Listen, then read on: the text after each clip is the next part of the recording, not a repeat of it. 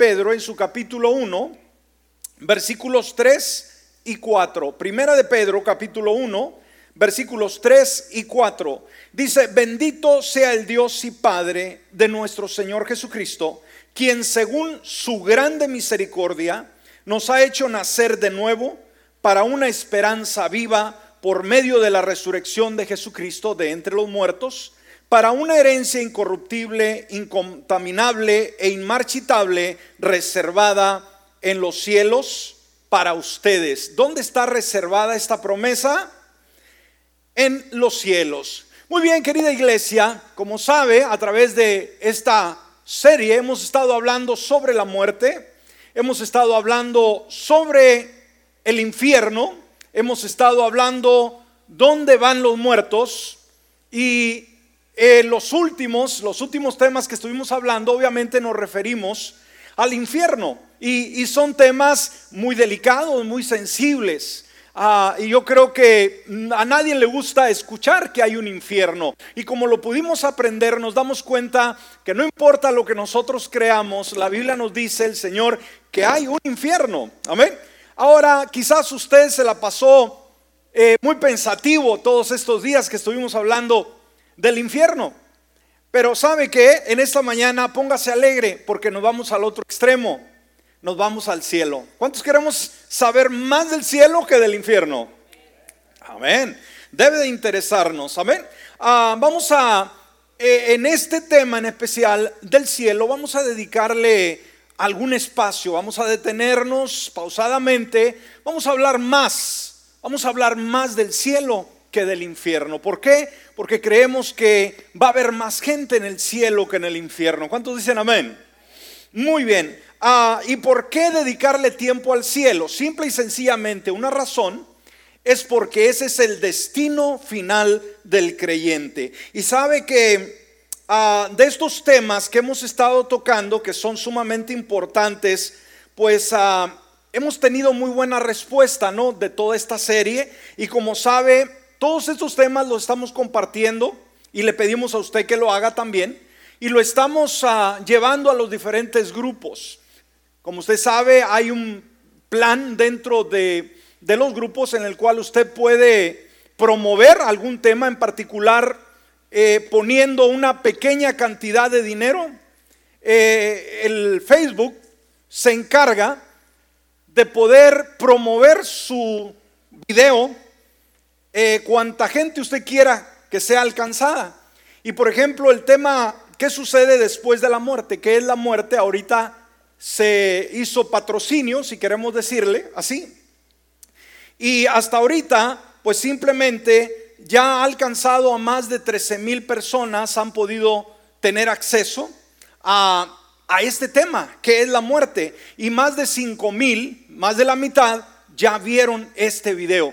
Qué interesante. Ahora, lo que nos llama la atención es que mucha gente, que no la tenemos como amiga, lo está compartiendo. Pero también, obviamente, crea eh, fricción. Y hay gente que si le digo a usted lo que me han dicho, Oiga, nos va a dar pena y nos va a dar coraje, ¿no? Hay gente terrible, ¿eh? Hay gente terrible que no puede soportar la palabra y muchos de ellos lamentablemente son de un trasfondo religioso, ¿no? Inmediatamente ponen que la virgencita, inmediatamente que el padre fulano de tal. Bueno, tiene que haber reacción, ¿verdad? Amén. Tiene que haber una reacción, pero la gente tiene que escuchar, la gente tiene que aprender porque de eso debemos de, saber que la eternidad es lo que nos espera. Y mucha gente terminará en el infierno por desobediencia al Señor y muchos iremos al cielo con Cristo Jesús por nuestra obediencia a Dios. Entonces, ¿por qué estudiar? ¿Por qué aprender del cielo? Porque ese será el destino final del creyente. Es el futuro hogar de los creyentes. Amén. ¿Qué es el cielo? el futuro hogar de los creyentes donde vamos a habitar ahí por la eternidad, siglos de los siglos, ahí vamos a estar. Mire lo que dice Apocalipsis capítulo 7, versículo 9 y 10. Dice, después de esto miré, y aquí una gran multitud. ¿Qué es lo que vio Juan en su visión? Una gran multitud, la cual nadie podía contar. Es lo que decíamos, muchos dicen que el infierno va a estar bien lleno y que el cielo solamente va a haber dos o tres. Bueno, ¿qué chasco se van a llevar? Amén, porque creemos por fe que va a haber más gente en el cielo que en el infierno. Dice la cual nadie podía contar. ¿Qué significa? Era imposible contar cuántas personas estaban ahí de todas las naciones, o sea, del mundo entero, y tribus y pueblos y lenguas que estaban delante del trono en la presencia del Cordero, vestidos de ropas blancas y con palmas en las manos, y clamaban en gran voz diciendo, la salvación pertenece a nuestro Dios que está sentado en el trono. Aquí podemos ver una gran multitud adorando delante del trono de Dios. Y obviamente entendemos que el trono de Dios, ¿dónde está? En el tercer cielo. Ahora dijimos, en este primer tema en particular, en este primer tema, no vamos a dar una descripción más gráfica de lo que la escritura nos dice, o sea, la forma que la escritura lo describe, de cómo es el cielo. Pero vamos a, vamos a ver eh, lo poco que nosotros sabemos sobre el cielo y las razones o el porqué de ello. ¿Sí? ¿Por qué no sabemos lo suficiente del cielo? Vamos a estar viendo eh, esos motivos. Ahora, veamos algunas frases de personas que han escrito con relación al cielo.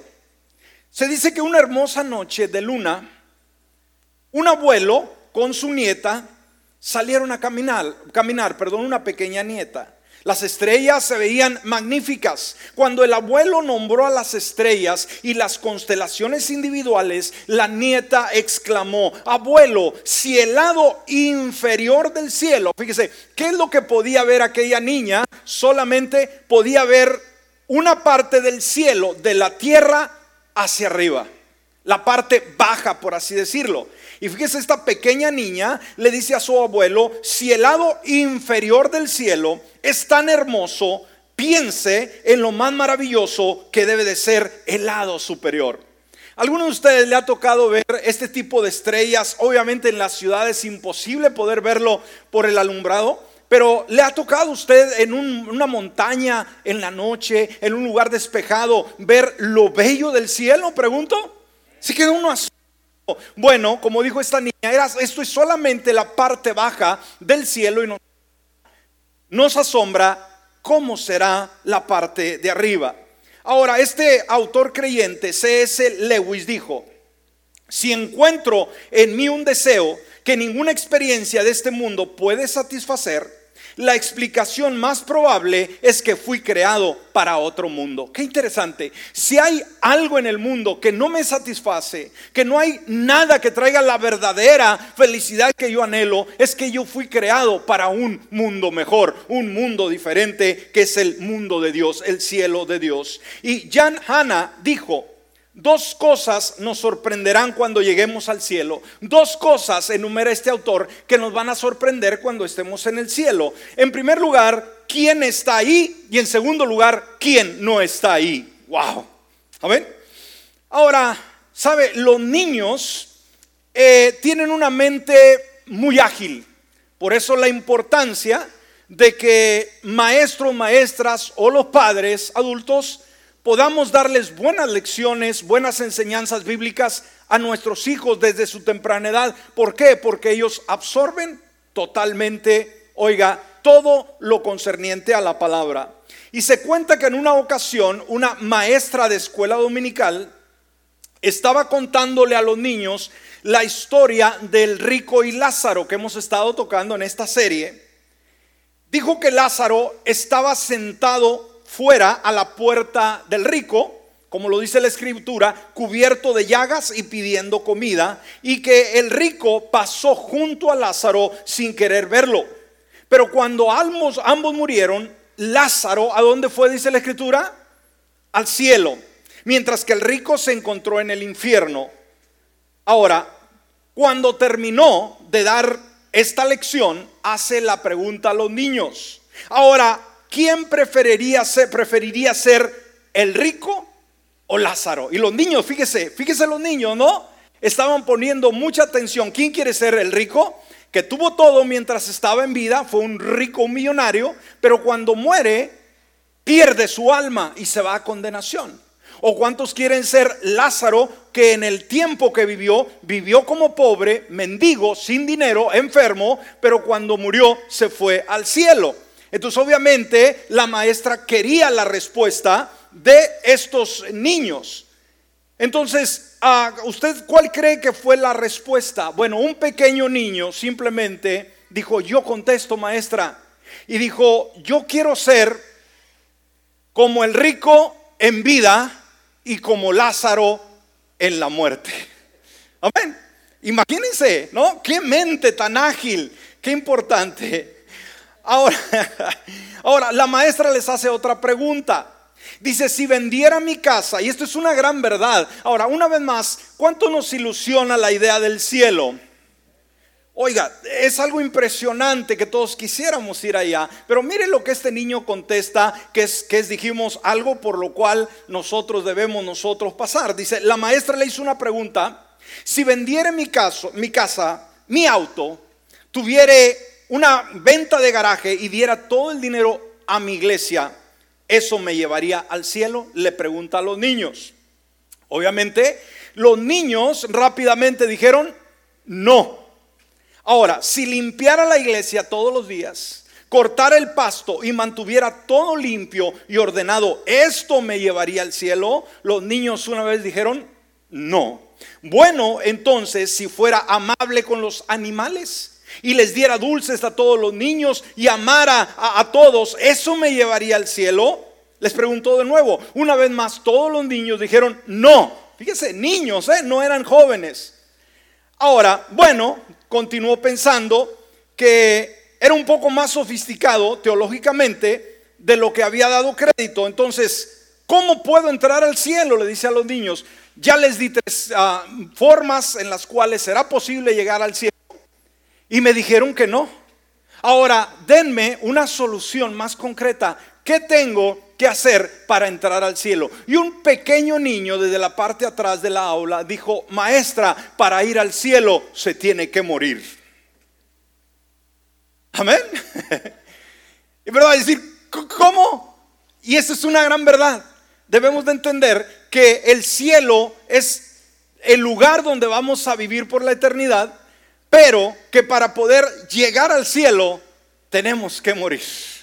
Amén. Gracias a Dios por los niños, ¿no?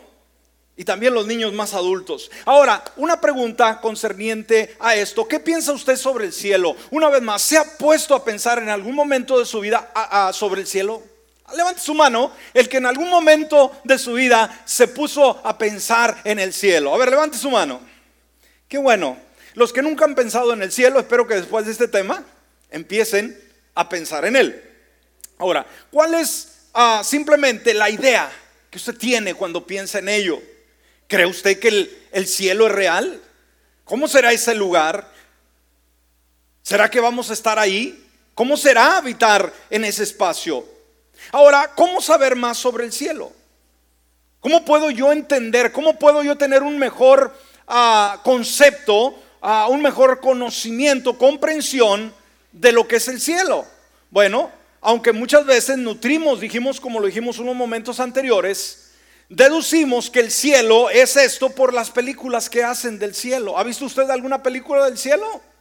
Y, tenemos ideas muy vagas. Entonces, pero ¿dónde podemos encontrar simplemente la información más fiable de este lado de la eternidad?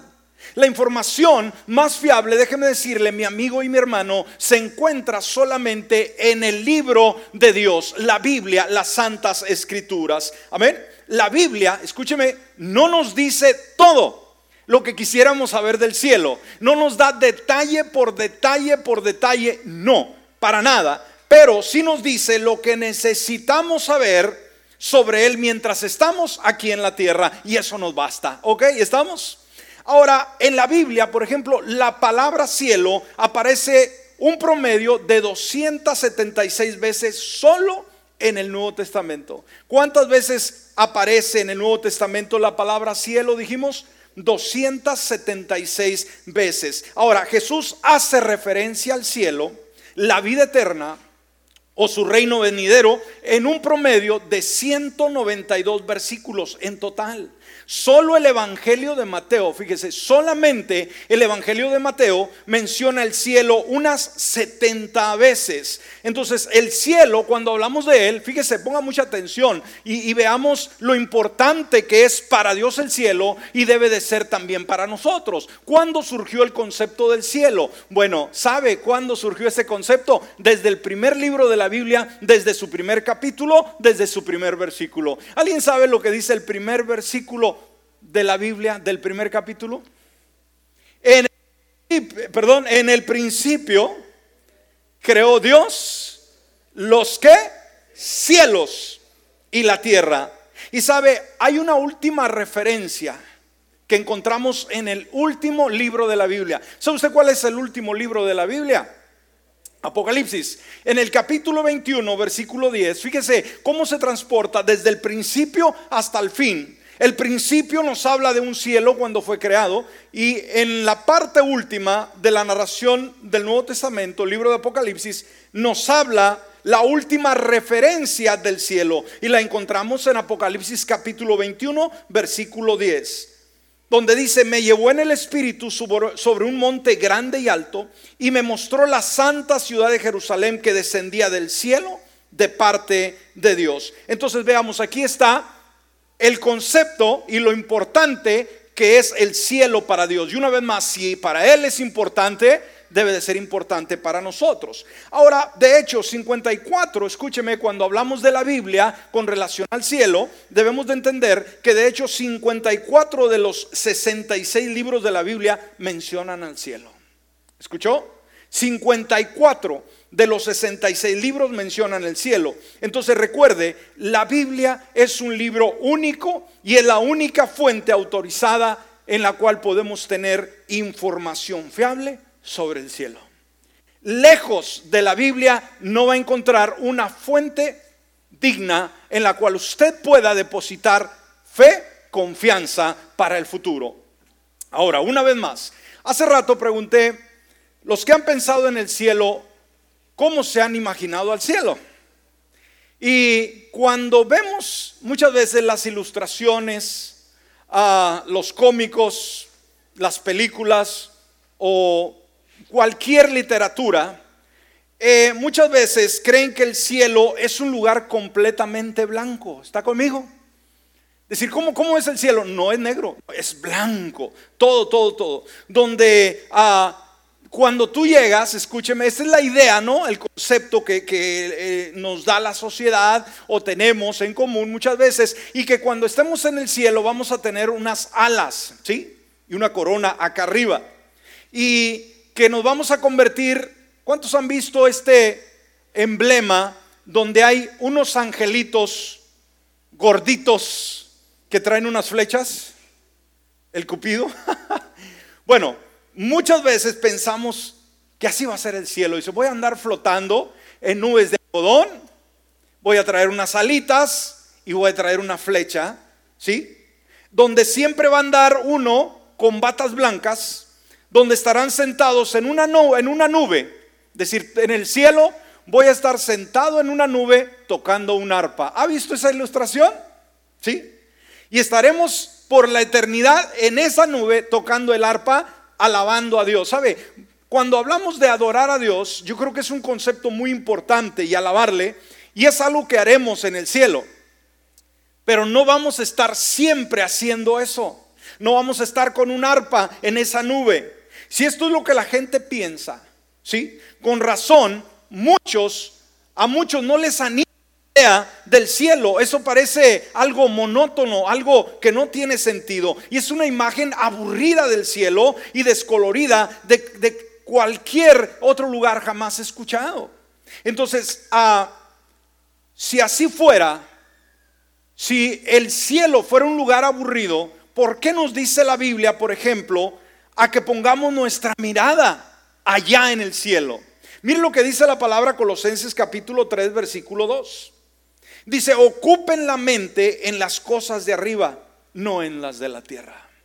O sea que nuestro enfoque, mientras vivimos en la tierra, sí, aquí vivimos, aquí trabajamos, aquí estudiamos, aquí desarrollamos nuestra vida, nuestra familia, nuestro hogar, nuestro ministerio, pero ¿sabe que Día con día estamos pensando en ese lugar donde vamos a habitar por la eternidad con Cristo Jesús y ese es el cielo. Amén.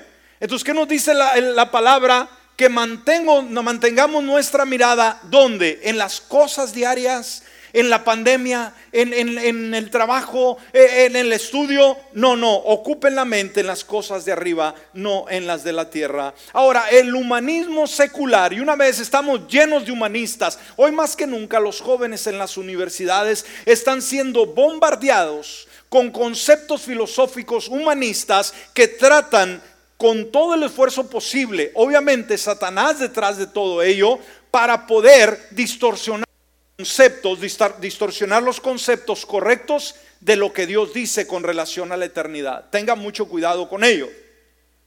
Ahora, este humanismo secular dice que el único cielo que se va a conocer es el cual vivimos aquí y el ahora. ¿Cuántos de ustedes han oído el concepto de esas personas humanistas, esas personas difíciles y complicadas que le habla a usted del cielo y del infierno y dicen, ¿sabe qué? El cielo y el infierno no existen, ya lo estamos viviendo. Este es el cielo y este es el infierno. ¿Qué piensa usted? ¿A usted, usted cree que esto, este lugar donde nosotros vivimos, llamado tierra, aquí estamos experimentando el infierno y el cielo a la misma vez? Pregunto. Para nada. Este es un Edén. Gloria. Esto es una gloria de lo que será el infierno, pero no es nada comparado con lo que será la gloria entonces, prácticamente, mis hermanos, prácticamente todos los sistemas religiosos, escúcheme, del mundo ofrecen algún tipo de felicidad eterna a sus seguidores. A todos los que siguen siempre les dicen, sabe que cuando mueran, cuando terminen, va a haber una felicidad. Pero ninguno de ellos, escúcheme bien, de todas las religiones del mundo, ninguna de ellas ofrece un cielo como hogar, hogar donde los creyentes nacidos transformados en Cristo Jesús, sirviéndole, llamándole, puedan vivir con Él y adorarle por la eternidad. ¿Me escuchó? Ninguna religión ofrece bajo, el, bajo la tierra, bajo el cielo, mejor dicho, aquí en este mundo, ofrece un cielo como recompensa para vivir por la eternidad, solamente Cristo Jesús. Entonces la importancia del cielo, una vez más, descansa en su realidad y su contraste admirable a las esperanzas eh, vanas de otras religiones que simplemente no dan rumbo la meta hacia la cual cada creyente día con día se esfuerza. Cuando sabemos que hay un cielo, cuando sabemos que hay un hogar que nos espera, día con día nos esforzamos con todo lo que tenemos para poder un día terminar en ese lugar. Y el lugar donde cada creyente, ese lugar, ese destino, será el lugar, escúcheme bien, donde cada creyente recibirá su recompensa. ¿Me escuchó? Entonces cuando hablamos del cielo, ¿qué se debe venir a nuestra mente? Recompensa. Amén. Mire lo que dice Primera de Pedro, capítulo 1, versículo 4, perdón. Primera de Pedro 1, 4. Dice la palabra, para una herencia incorruptible. ¿Qué es lo que tiene el Señor para usted y para mí cuando le hemos aceptado como único y suficiente Salvador? Una herencia. No nos va a dejar millones de dólares, no nos va a dejar unas casas, unas propiedades, unos negocios. No algo que se va a deteriorar con el tiempo, pero si hay una herencia de peso eterno. ¿Me está escuchando? Usted que le gusta las finanzas, usted que es una persona emprendedora, usted que tiene sueños de éxito y de grandeza, déjeme decirle que la mejor inversión que puede hacer usted de este lado de la eternidad es depositar su fe en Cristo Jesús, es confiar y depender su vida en Él solamente para que pueda obtener, escúcheme bien, una herencia incorruptible en el cielo. ¿Cuántos dicen amén a ello? Dale un aplauso al Señor, vamos, emocionese. Wow. Déjeme hacer una pregunta. ¿Cuántos de ustedes ah, han recibido alguna herencia aquí en la tierra? Y, no, no, no le dé pena, no nos vamos a acercar a decirle, ¿y cuánto le dejaron? No le vamos a pedir que nos invite a comer. Amén. Ni le vamos a pedir un préstamo tampoco. Decir es que todo de la pandemia no más saben que traes plata y quieren sacártela. No, no, no, no. Pero ¿cuántos de ustedes han recibido una herencia? Y no digo millones, pero ¿qué podía ser una herencia? No sé, a lo mejor el anillo de la abuela, ¿no? A lo mejor las deudas del abuelo. No, no, eso no es herencia. ¿Alguien de ustedes ha recibido alguna herencia? ¿Una casa? ah, algo? A ver, levante su mano bien alto. Híjole, somos muy, digo, son muy pocos, ¿no? Muy pocos. Ahora, ¿cómo se sintió usted al recibir esa herencia? Yo creo que se sintió privilegiado, privilegiada. Haya sido mucho o haya sido poco. Pero sabe que esa herencia cuando usted parta de este mundo se va a quedar. Pero en Cristo Jesús, los que no hemos sabido lo que es una herencia, cuando le amamos y le servimos, recuerde, cuando muramos y cuando estemos en el cielo, vamos a recibir una herencia incorruptible. ¿Qué significa? Que, que nada la va a poder destruir. Incontaminable e inmarcitable, reservada en los cielos para ustedes. ¿Dónde está esa herencia reservada? En los cielos para ustedes. Y esto nos lleva a otra pregunta. ¿Por qué hablar sobre el cielo el día de hoy? Dijimos, ¿por qué en medio de la pandemia? ¿Por qué en medio de las crisis? ¿Por qué en las reuniones, ya sean públicas y privadas? ¿Por qué hablar sobre el cielo? Una vez más, ¿por qué? Porque será el lugar donde el creyente vivirá por toda la eternidad. Lo hemos dicho anteriormente en alguno de los temas. Mire, si logramos vivir en esta vida 100 años, yo creo que wow, es una cifra récord, ¿no? Pero aún si viviéramos 100 años o 120 años, simplemente comparado con la eternidad, 120 años es, es absolutamente nada. Aquí adquirimos conocimiento, sabiduría, experiencias, todo tipo de cosas. Pero sabe, en la eternidad va a ser lo más, lo más lindo y va a ser el periodo en el cual vamos a vivir una vez más. ¿Cómo podemos describir la eternidad? Nuestra mente que es finita, que está limitada por el tiempo y el espacio, no alcanza a comprender lo que es la eternidad y no tenemos que entenderla. El caso es simplemente serle fieles al Señor y un día vamos a poder disfrutar de ella. Amén. Entonces, las encuestas de opinión pública muestran, escúcheme, que la mayoría de los estadounidenses no solo creen en Dios, sea, una gran mayoría de personas en esta nación creen en Dios, pero también anticipan algún tipo de cielo. No solamente que hay un Dios, pero también creen que hay un cielo. Ah, según una encuesta de la revista Newsweek, el 94% de los estadounidenses creen que Dios existe. ¿Me escuchó? El 94%. Y el 77% cree en un cielo. Entonces, el hecho de saber que hay un cielo no está aislado de la mente del ser humano. El problema es, ¿conocemos cómo será el cielo? Y otra pregunta más importante, ¿cómo le hago para entrar al cielo? Sucesivamente. Amén. Ahora, entre esos creyentes, tres de cada cuatro califican sus posibilidades de llegar ahí como buenas o excelentes. O sea, de cada tres de cada cuatro, dice que tienen la posibilidad de terminar en el cielo. Ahora, en 1991, en una encuesta de Gallup, mostró que el 78% de los estadounidenses esperan ir al cielo cuando mueran. ¿Qué porcentaje de estadounidenses piensa que van a ir al cielo cuando mueran? El 78%. Ahora, el problema es lo que la religión nos ha enseñado. Y, si vamos a nuestra cultura latinoamericana, es lo mismo.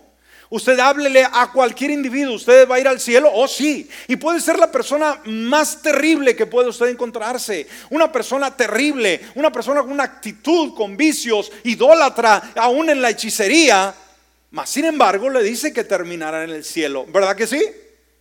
Ahora, dijimos en aquel tiempo, va a haber muchas sorpresas aquellos que creían que simplemente el cielo los está esperando y no importa cómo vivas de este lado de la eternidad, el cielo te espera, pues va a haber una sorpresa impresionante. Por eso como creyentes el día de hoy necesitamos levantar la voz. Y como dije, la reacción de la gente es terrible. La gente no quiere someterse a Dios. La gente no quiere nada con Dios. Él quiere un Dios que se amolde a sus gustos, a sus preferencias, pero no que le pida hacer cambios en su existencia. Ahora, dice este autor, este, ah, mejor dicho, esta encuesta, del 78% de los estadounidenses que esperan ir al cielo, nos dice el autor, sin embargo, y ponga mucha atención a esto, muchos de ellos casi nunca oran, amén. leen la Biblia o asisten a la iglesia. Admiten que viven para agradarse a sí mismos en lugar de Dios. Entonces, de la forma que la persona vive, de la forma en la cual rechaza todo lo que es de Dios, está simplemente diciendo que Dios no le importa. Y si Dios no le importa, yo creo que el cielo tampoco. ¿Escuchó? Eso es importante. ¿Por qué hablar del cielo? Porque el cielo me va a dar la fe, me va a dar el coraje, me va a dar la determinación para poder ser fiel a Dios sabiendo que hay un cielo que me espera, que va a ser mi morada eterna.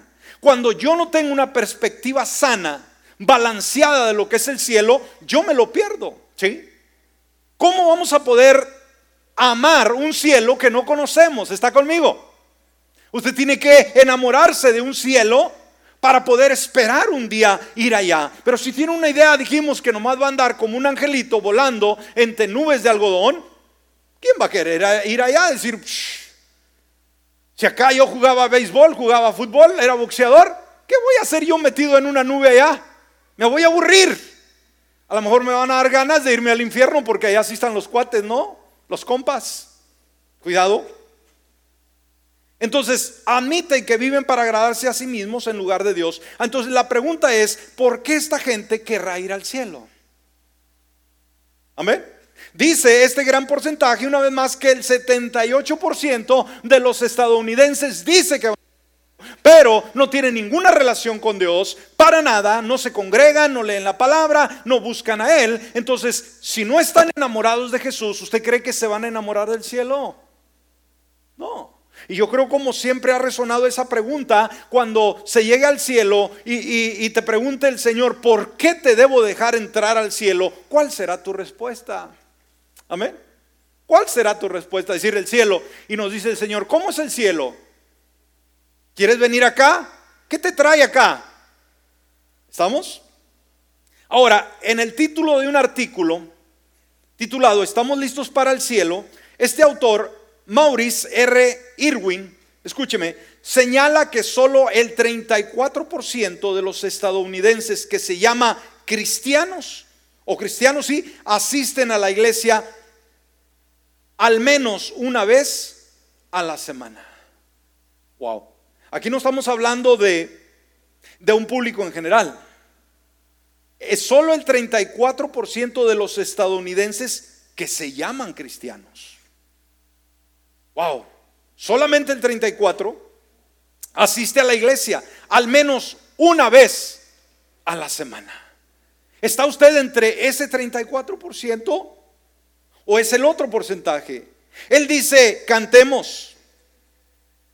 Y vamos a cantar cuando esté en el cielo una canción muy solemne, ¿no? Cuando estemos allá en gloria sucesivamente. Sin embargo, a menos que nuestra actitud, escúcheme, hacia el Señor y nuestro aprecio por, por Él cambien, el cielo puede ser más una conmoción que una gloria.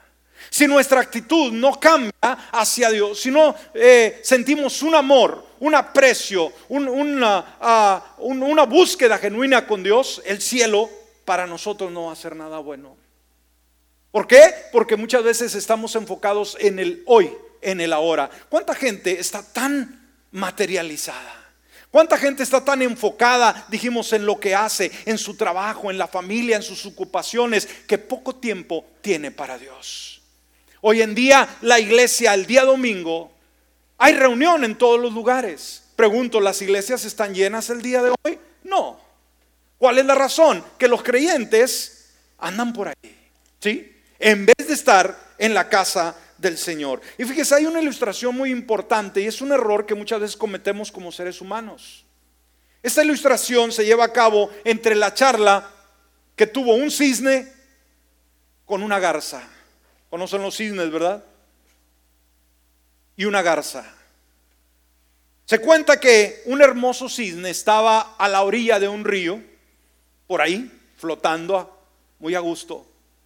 Y de repente ve una garza que se acerca buscando caracoles para comer. Cuando la garza ve al cisne, le pregunta, ¿de dónde eres? El cisne le dice, vengo del cielo. Le dice la garza, ¿y dónde está el cielo? ¿Nunca has oído del cielo? El cisne pasó a describir la grandeza de la ciudad eterna. Le habló de la calle de oro, de las puertas y muros de piedras preciosas. Habló de lo mejor del cielo. En términos elocuentes, el cisne buscó describir, ¿sí? Lo mejor del cielo. Finalmente la garza preguntó, ¿sabe? Después de que el cisne le dio la descripción de todo lo que habrá en el cielo y la garza lo escuchó y le dice una última pregunta, ¿en el cisne hay caracoles? ¿Me escuchó? ¿Dónde estaba la mentalidad de la garza? En, en simplemente satisfacer su necesidad física en alimentarse. ¿Qué es lo que lo arrimaba a ese río, a ese lago? Buscar el alimento para subsistir. ¿Cuánta gente el día de hoy solamente está buscando subsistir? Sí, subsistir diariamente y busca el trabajo y busca la comida y busca la, la, comodidad y busca el éxito y busca todo para aferrarnos a esta vida. La pregunta, ¿estamos haciendo preparativo para la eternidad? Estamos haciendo nosotros el tiempo eh, y el espacio y, estamos poniendo coraje sabiendo que no somos eternos y que un día vamos a morir y que va a suceder después que nosotros muramos. Entonces finalmente la garza le pregunta, ¿hay caracoles ahí? ¿Caracoles? Repite el cisne, no. Supuesto que no hay caracoles. Entonces dijo la garza, Mientras continuaba su búsqueda a lo largo de los bancos fangosos de la piscina, puedes quedarte con tu cielo, quiero caracoles. ¿Escuchó? ¿Qué es lo que la gente dice, no?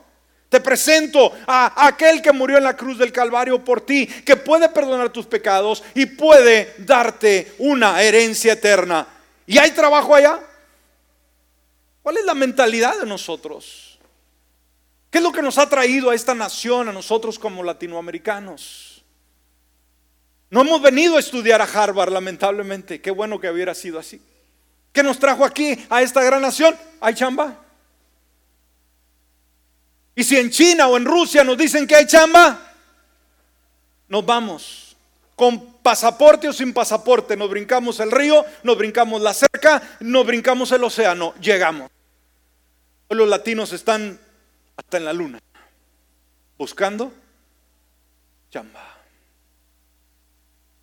Ese es su vivir. Yo quiero estar donde está el trabajo. Ahora, no nos confundamos. Está bien, necesitamos el sostén. La pregunta es, ¿hemos dejado nuestra casa? Hemos dejado nuestra nación, hemos dejado nuestros padres, hemos dejado nuestra cultura para seguir un sueño, el sueño americano. Hemos sacrificado tanto, hemos dejado nuestros abuelos, nuestros padres. Un sacrificio impresionante para venir a trabajar. Que un día vamos a terminar y, muchos los irán a sacar de ahí de la última eh, cucharada de cemento que echó, de ahí se los van a sacar en rastra al panteón, porque eso es lo único por lo cual vivieron. ¿Me está entendiendo? Ahora, ¿qué tan capaces somos de dejar nosotros nuestra nación, nuestros padres? La comodidad donde hemos sido creados y poder llegar a ese lugar llamado cielo. ¿Está entendiendo? Todos somos unos aventureros los que estamos aquí. ¿Me escuchó? Sí. Fíjese qué tan lejos está su tierra. De aquí ha contado cuántas millas, cuántos kilómetros de distancia está aquí su tierra. Impresionante. ¿Quién es la persona que más lejos está de su tierra aquí. Los mexicanos, no, brincamos, ahí estamos. Pero hay gente que viene de otro lugar donde tiene que cruzar el, mar, donde tiene que cruzar varios países para poder llegar. ¿Me explico? Y una vez más, no malinterpretemos, los latinos, no sé cómo, cuál palabra usar, somos aventureros. Dígame. Sí. Usted no está en su rancho, no está en su nación y en su país. Estamos en este país. ¿Me explico? Hay muchos que nunca quisieron dejar sus tamales, ¿no? Y sus tortas y su gallo pinto y cuánta cosa. Ahí se quedaron. Dijeron, vas a irte para el norte, Dios te bendiga. Yo aquí me quedo a comer gordas, ¿no? Pero usted y yo fuimos aventureros. Quiere decir que tenemos una, buena genética en nosotros. Nos gusta la, aventura. Fuimos a, asumimos retos. ¿Qué quiere decir? Que usted y yo tenemos el potencial para aferrarnos al cielo. Y que no vamos a escatimar nada. Dijimos una vez más, si pudimos dejar nuestro país, si pudimos dejar nuestra gente, hermano, lo que aquí vivamos no nos va a impedir llegar al cielo con el Señor. Amén.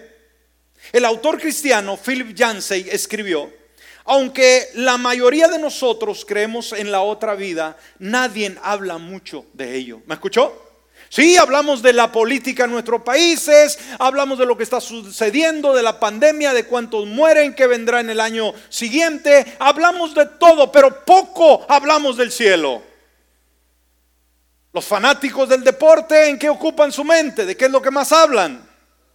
Del deporte. Y están tristes ahorita porque no están jugando. Los boxeadores, los luchadores, los atletas.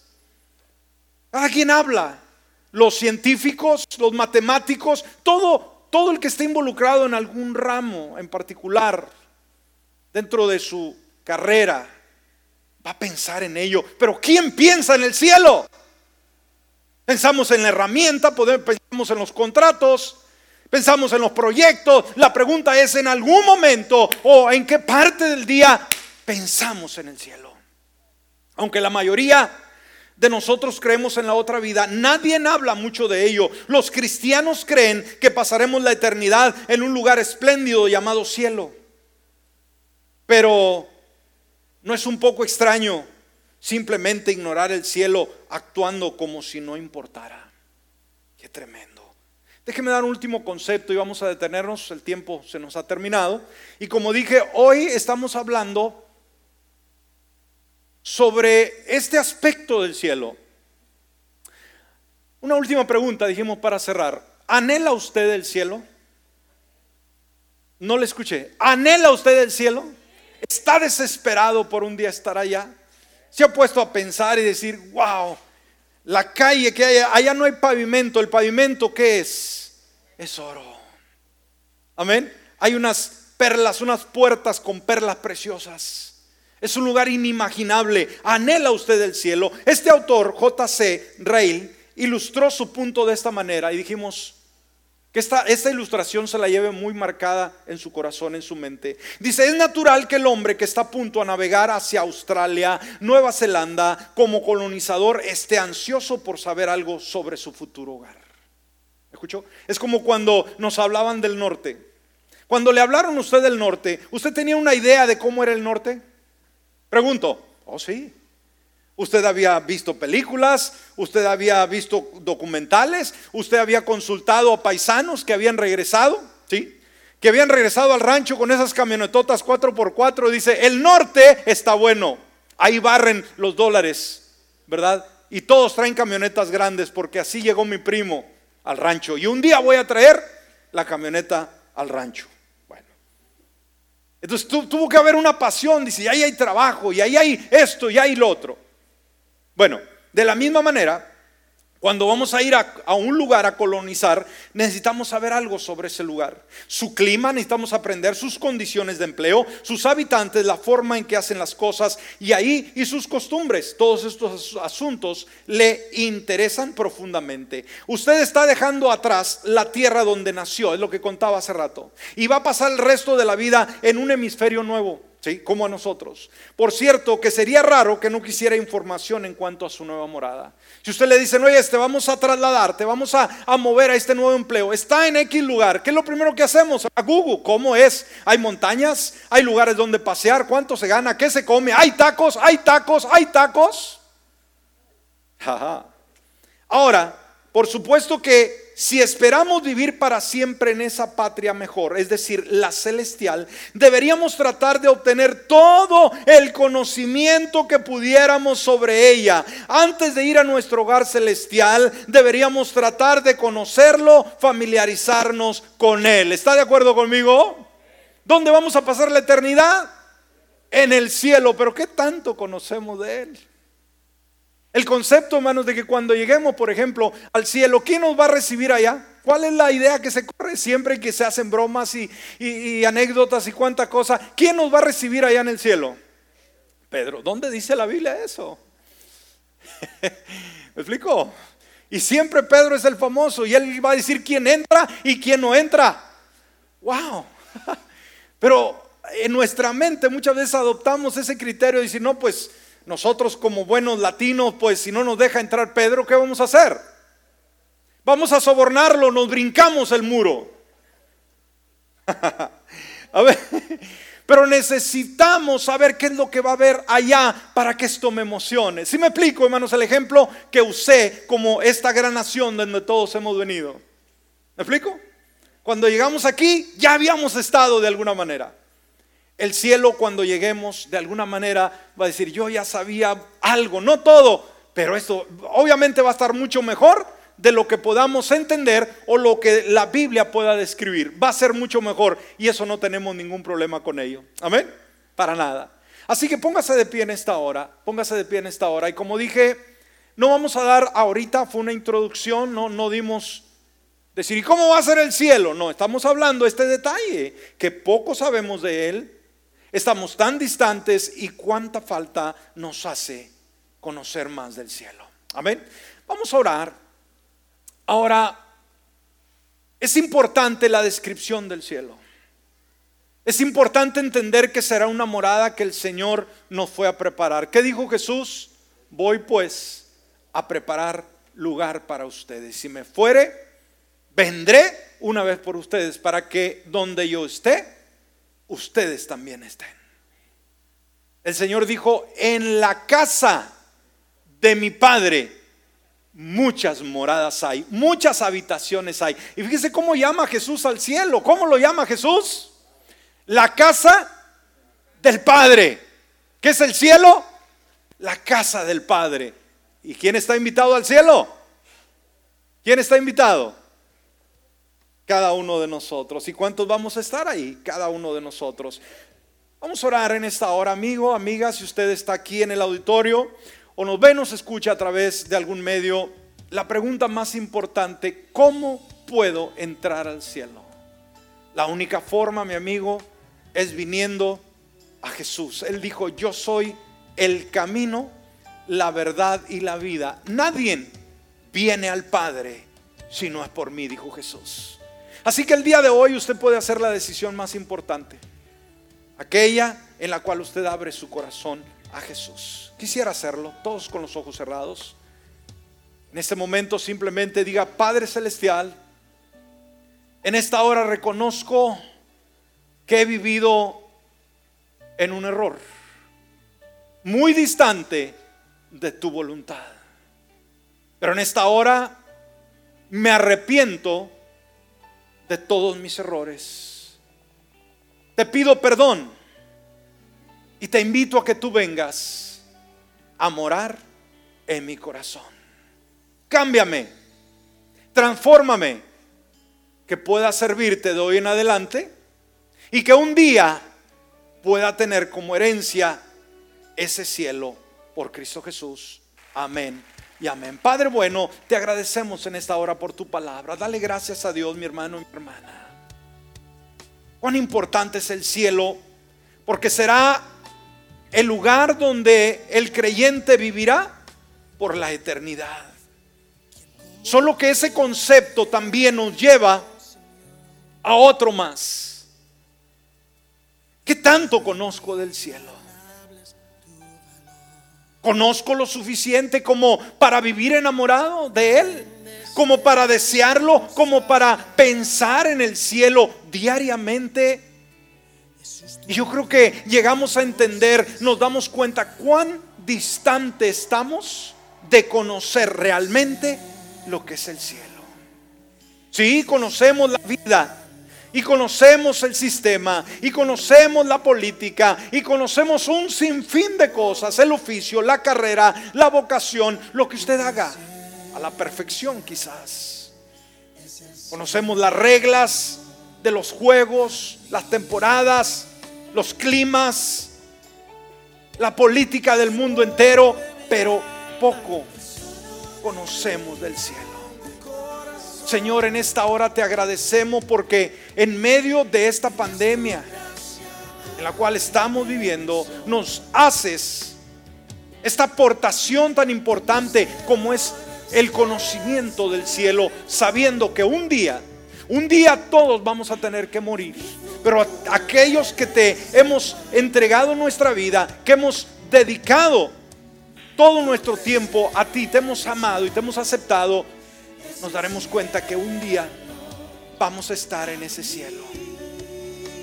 Pero hoy, como creyentes, nos distraen tantas cosas, nos preocupan tantas situaciones que poco tiempo tenemos para pensar en el cielo.